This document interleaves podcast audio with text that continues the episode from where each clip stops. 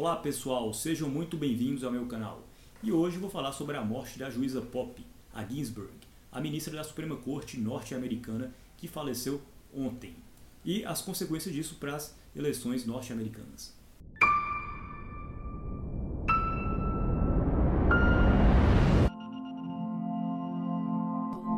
Ruth Ginsburg, o nome dela. Ela faleceu ontem aos 87 anos e ela foi indicada ao Supremo em 93 pelo então presidente Bill Clinton na época.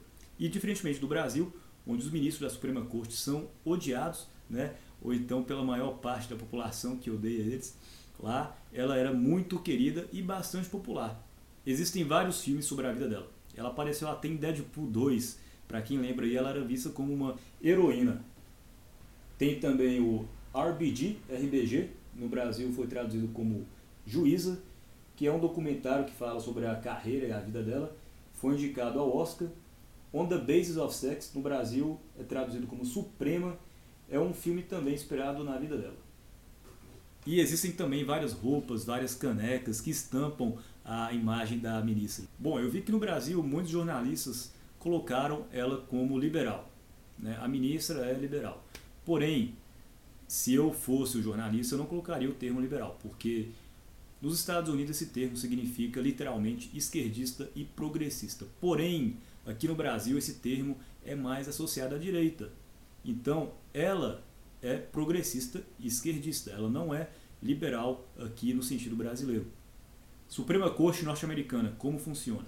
Bom, diferentemente do Brasil, que são 11 ministros, nos Estados Unidos são 9 ministros, que também são indicados pelo presidente do país.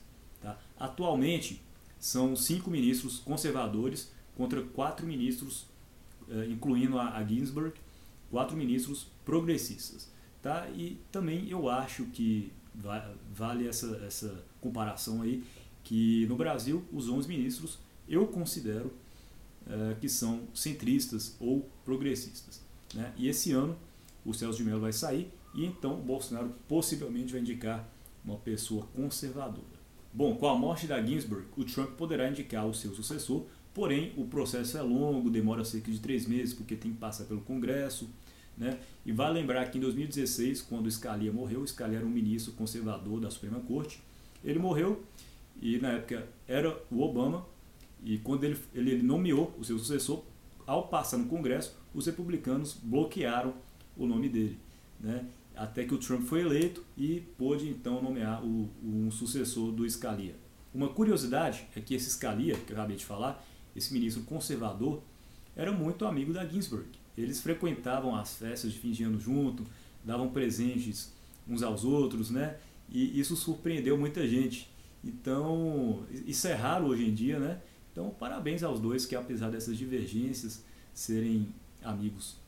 E para terminar, aqui no Brasil, os nossos ministros da Suprema Corte, Barroso e Gilmar Mendes, postaram eh, algumas considerações a respeito da morte dela e o ministro Moro também comentou e lamentou a morte dela.